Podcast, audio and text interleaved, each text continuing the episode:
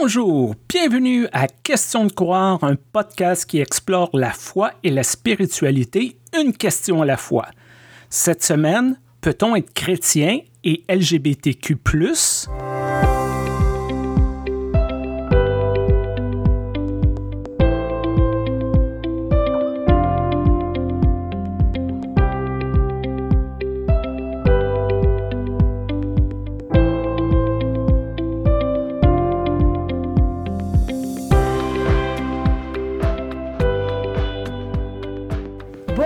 chères auditrices et chers auditeurs. Bonjour Stéphane. Bonjour Joanne, bonjour tout le monde qui nous écoute. Alors moi j'aime beaucoup la façon dont tu as formulé cette question, puisque dedans il y a le sigle LGBTIQA+,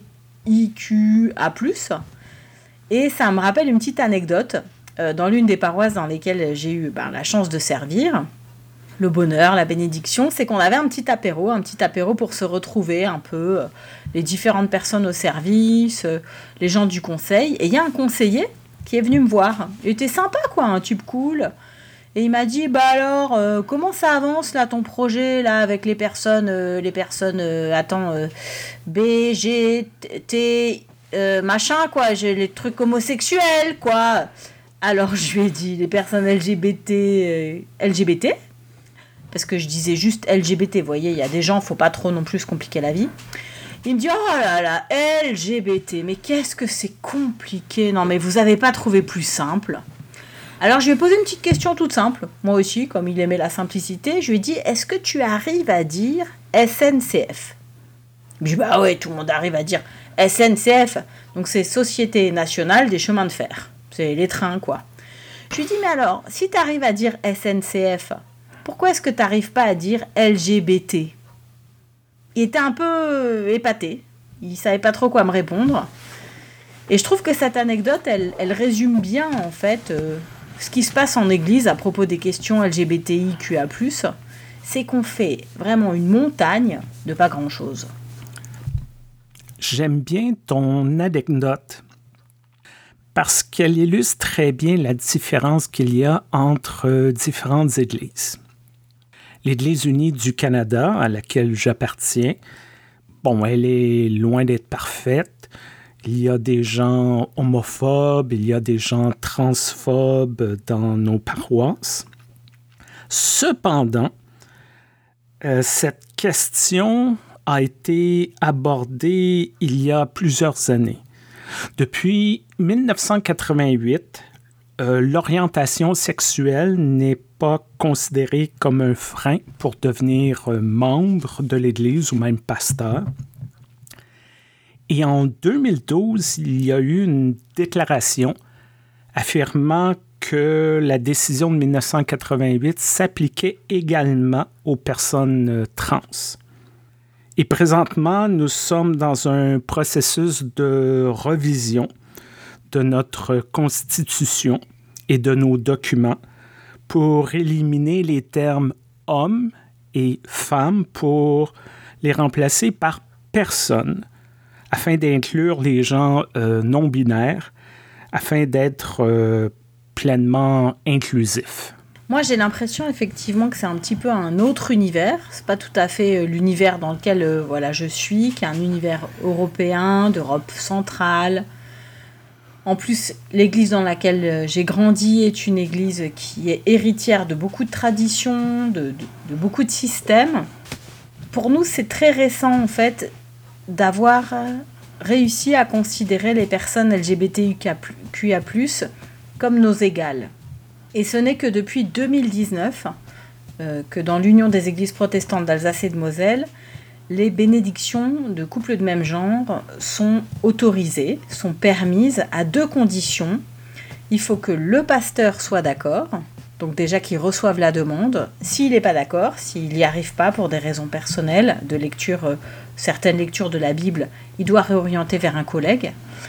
Et puis ensuite, il faut que le conseil soit d'accord que ça ait lieu dans l'église. Et là, ça rejoint un peu notre épisode donc de la semaine passée, de savoir euh, bah, est-ce que c'est l'Église qui fait le croyant, etc. Voilà, on revient un petit peu euh, sur ce dont on a parlé.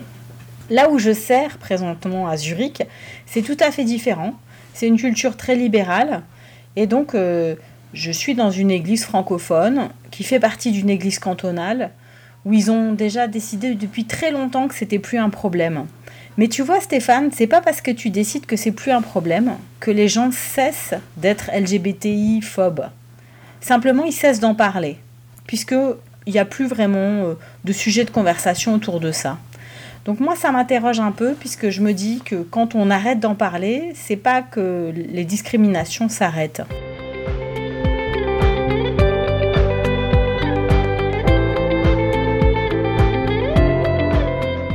Et puis ensuite, maintenant, on vient à ce dont je t'ai parlé avant, c'est les collègues qui ont des lectures de la Bible qui les empêchent d'accueillir à égalité les couples de même genre, les couples euh, donc de différents genres, de deux genres différents, ou même la grande diversité euh, sexuelle et identitaire qui existe.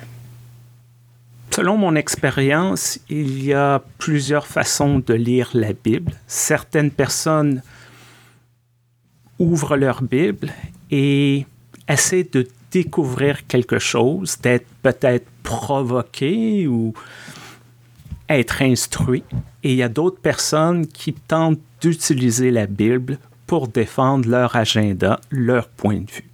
Et je crois qu'il y a beaucoup de gens homophobes qui utilisent euh, certains passages bibliques hors contexte afin de justifier leur point de vue on pourrait leur présenter 18 autres versets qui vont dans un autre sens et les gens vont dire non, non, non, parce que c'est ça qu'on m'a appris quand j'étais jeune, parce que c'est l'Église euh, véhicule ce message depuis 2000 ans.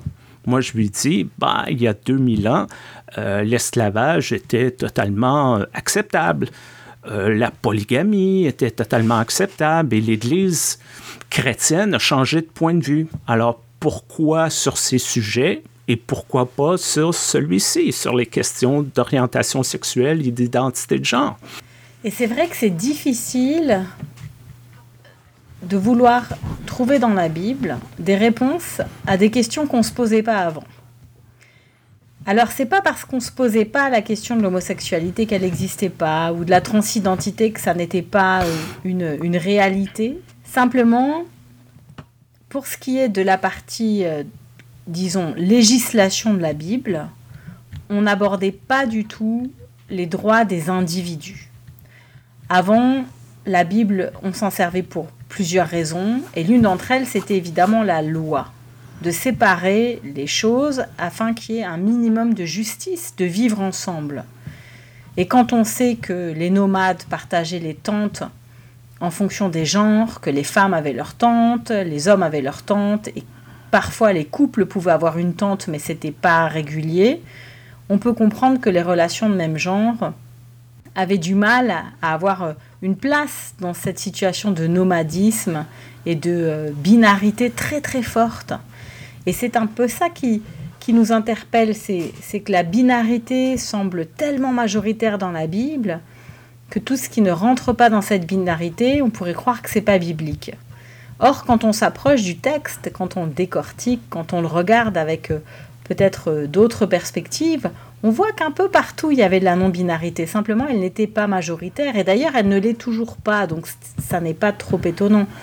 Mais de là à à partir du principe que comme cette non-binarité n'est pas explicite euh, et difficile à trouver, doit se chercher un peu dans les subtilités du texte, eh bien, elle va contre Dieu. Il y a quand même une, énorme distance et je, ne comprends plus qu'on fasse maintenant ce genre de, de constatation lapidaire en éliminant une partie de la population. On ne peut pas prétendre que, que ces gens-là n'ont jamais existé et que Dieu n'a jamais fait attention à ces personnes-là. C'est impossible. Parfois, je demande aux gens, est-ce que vous croyez en Dieu ou est-ce que vous croyez à la Bible? C'est souvent l'arbre qui cache la forêt lorsque les gens citent un verset spécifique. On dit que Dieu est amour et que son amour est inconditionnel. Alors, de mon point de vue, aucun verset peu importe la traduction, peu importe la langue, ne peut aller à l'encontre de ça. Et lorsqu'on dit, bon, dans Lévitique, les gens connaissent le passage, tu ne coucheras pas avec un homme comme une autre femme. En passant, Lévitique 11 dit, vous ne mangerez pas de porc, vous ne toucherez même pas à la carcasse. Alors j'espère que vous n'aimez pas le, bacon ou que vous n'aimez pas jouer au foot parce que vous êtes mal parti. Si on prend une série de mots et on se rend compte que ces mots vont à l'encontre de la nature de Dieu, je crois que notre analyse en tant qu'humain est erronée. Dieu est quand même plus important que des mots imprimés dans un livre. Tu vois, ça me fait penser à une anecdote qui tout de suite, et d'ailleurs c'est pas vraiment une anecdote, c'est plutôt euh, un dialogue, un dialogue très émouvant qui va au-delà du dialogue pastoral et qui pour moi, même s'il est un peu extrême comme dialogue, résume euh, cette façon qu'on peut avoir de, de, juger les autres et de les priver de l'amour de Dieu.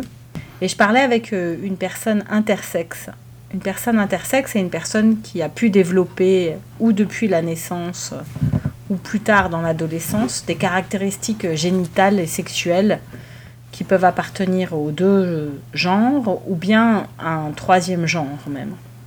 Et je parlais avec cette personne intersexe que je salue, et qui est une grande activiste, une, grande, une personne très activiste, et qui a toujours été opérée. Donc depuis sa naissance, on charcute cette personne intersexe pour la faire euh, correspondre à un genre choisi par une équipe médicale. Et toutes ces opérations ont engendré euh, des formes de handicap physique, des douleurs psychiques, alors que par ailleurs c'est une personne très brillante, qui, qui aurait eu beaucoup à apporter au monde et qui a été empêchée à plusieurs étapes de sa vie du fait de ses douleurs physiques. Et alors je parlais avec cette personne et je lui disais, euh, est-ce que tu as déjà cru en Dieu étant enfant Ou est-ce que des fois il peut t'arriver de croire en Dieu? Elle m'a répondu Tu sais, je n'ai jamais pu croire en Dieu parce que Dieu n'a jamais cru en moi. Je suis un monstre. On m'a toujours dit que j'étais un monstre. Le curé m'a dit que j'étais un monstre. Ma mère m'a dit que j'étais un monstre. Comment est-ce qu'on peut prétendre témoigner de l'amour de Dieu, Bible à la main, et dire à des êtres humains qui sont des monstres. Et tout ça en s'appuyant sur quoi? Sur des versets bibliques, mais alors je crois vraiment que qu'on passe à côté du message de Dieu. Alors c'est sûr que les personnes intersexes nous interrogent parce que elles sont au-delà du genre. Elles nous obligent à réaliser qu'il y a une grande diversité dans la nature et que justement la nature n'est pas binaire et la Bible non plus en fait. Et ça peut être vraiment une révolution dans la tête et ça, peut même être déstabilisant et on peut se dire mais attends, il n'y a plus de repères. En France, on a beaucoup parlé de la confusion des genres parce qu'on avait peur que les enfants aient deux papas ou deux mamans. Et moi, je crois que ce qui est confusant, comme disent les Rwandais, ce qui peut nous amener à la confusion, c'est quand on fait passer des paroles de jugement avant l'amour du Christ. Et ça, pour moi, c'est la plus grande des confusions possibles.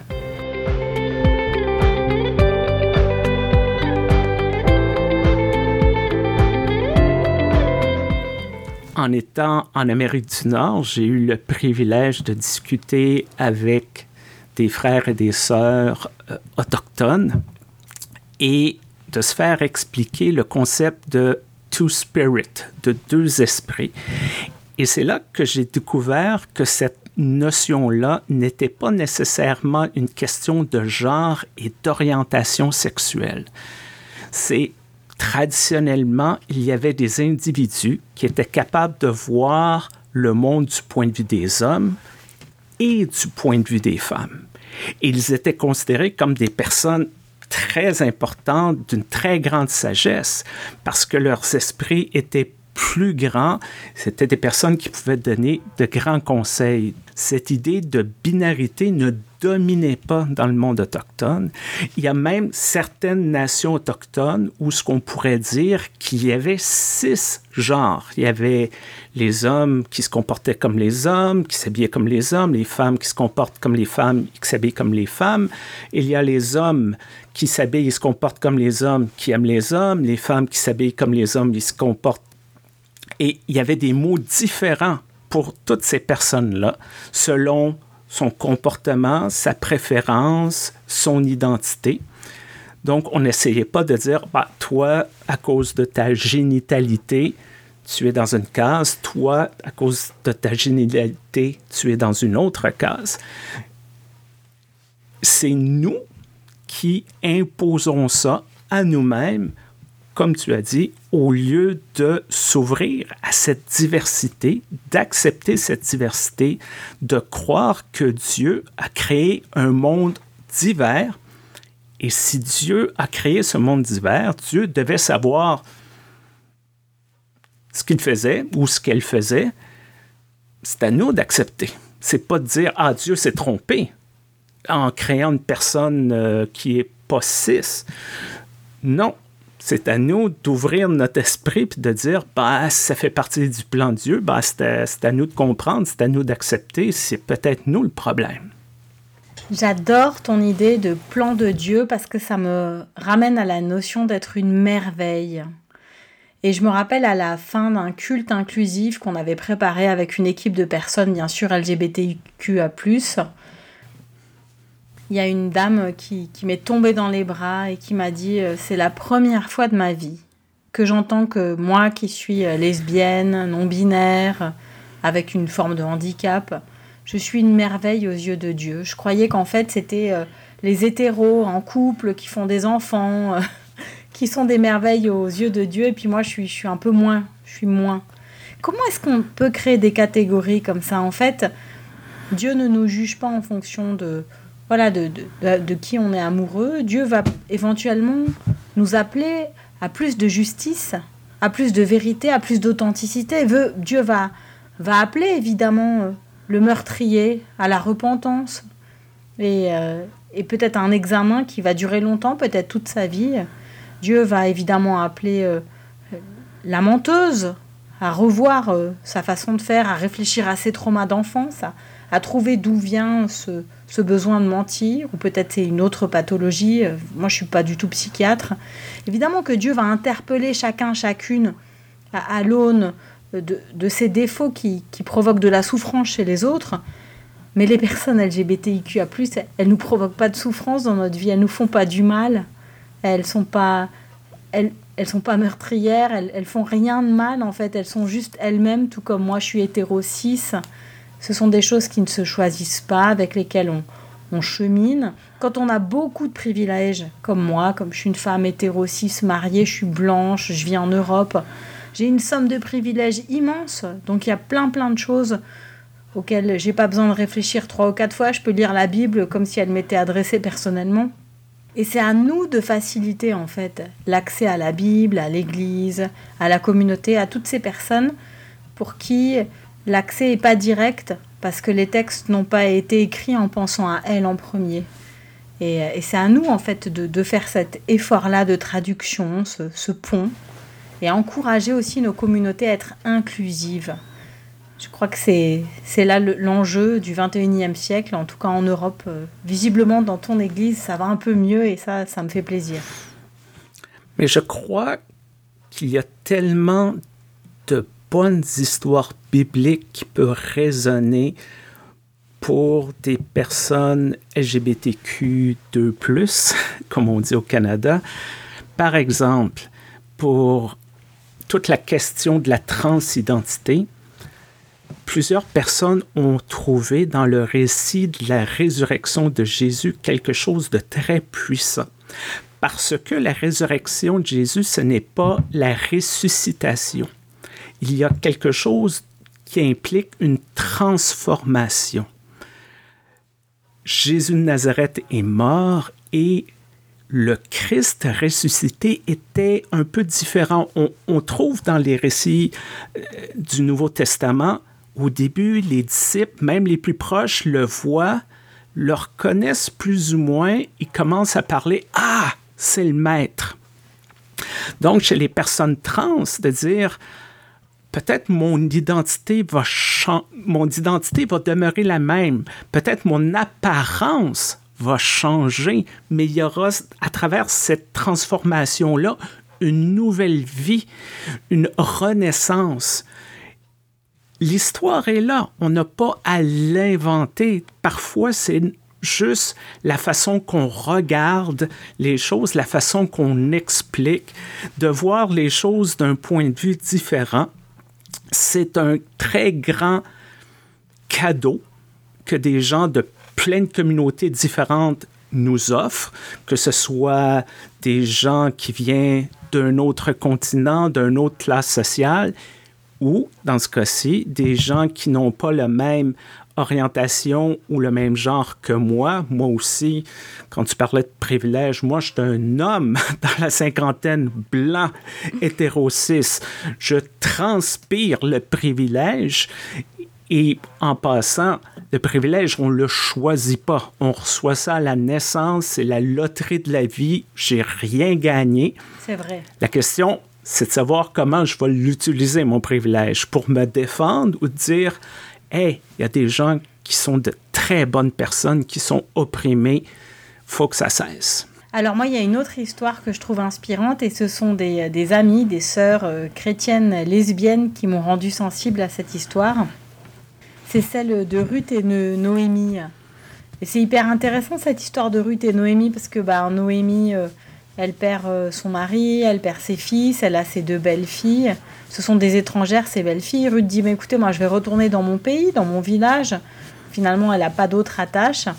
Et puis euh, Ruth dit mais là où tu iras, j'irai. Et elle la suit.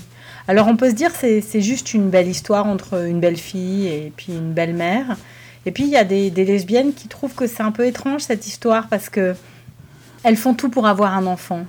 Alors il faut aller voir ça, hein, c'est dans Ruth justement, le livre de Ruth. Il y a une lecture qui, qui nous amènerait à penser qu'éventuellement, eh bien, euh, elles ont tout fait pour avoir un enfant ensemble puisque Ruth est allée euh, coucher avec un homme de la famille de Noémie pour être enfin intégrée dans une famille, faire partie d'un clan. Et quand elle a eu cet enfant, elle l'a mis sur les genoux de Noémie. Et c'est ensemble qu'elles ont élevé cet enfant. Alors des, ouais, des, sœurs chrétiennes m'ont dit, tu vois, pour nous, ça c'est une histoire qui, qui probablement euh, va au-delà du texte, qui, qui, nous fait un clin, un clin Dieu, voilà, un clin Dieu au travers des générations. Et qui je serais, moi, pour leur ôter cette lecture-là Finalement, c'en est une parmi d'autres. Elle m'inspire, elle me bouleverse, elle me dérange peut-être un peu. Et, c'est certainement là que, Dieu m'attend dans, dans, ces, relectures, ces, ces nouvelles approches qui changent de l'ordinaire. Je crois que pour plusieurs, le problème, de leur point de vue, c'est cette diversité, le manque d'homogénéité du message, d'uniformité. Moi, j'ai toujours cru que la diversité n'est pas un malheur, c'est une bénédiction d'être provoqué, d'être amené d'aller plus loin. On peut être en désaccord, mais au moins j'ai vu le point de vue de l'autre, d'avoir des gens de plein de communautés différentes, des communautés LGBTQ2+, parce qu'il n'y en a pas juste une, il y en a plusieurs, qui me disent Hey, mais quand tu dis ça, quand tu dis mes très chers frères, mes très chères sœurs, il y a des gens qui ne se reconnaissent pas là-dedans. Et là, je me dis, ah, OK, OK. C'est peut-être sur le coup, bon, on se dit, oh là, euh, on est dans les détails. Mais après, on réfléchit sur son langage, on réfléchit sur tout ce qu'on prend pour acquis et on commence à voir peut-être du point de vue de quelqu'un qui est plus opprimé, hmm. quelqu'un qui doit se battre pour être vu, pour être entendu, pour être reconnu. Et si ce n'est pas le rôle d'une Église d'être là pour les plus faibles, pour les plus vulnérables, à la limite, on peut se demander, mais à quoi on sert?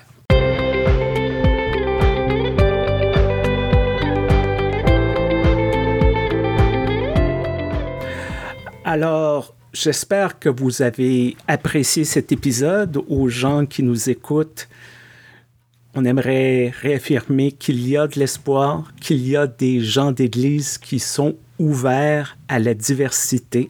Nous tenons à remercier notre commanditaire, l'Église unie du Canada. Peu importe la plateforme sur laquelle vous nous écoutez, n'oubliez pas d'aimer, de partager cet épisode avec des gens qui pourraient être touchés par nos propos. Si vous avez des questions, si vous avez des commentaires, écrivez-nous question de croire gmail.com. Merci beaucoup pour cette conversation tellement essentielle, Joanne. Merci. Merci, Stéphane. À bientôt. Au revoir. bientôt.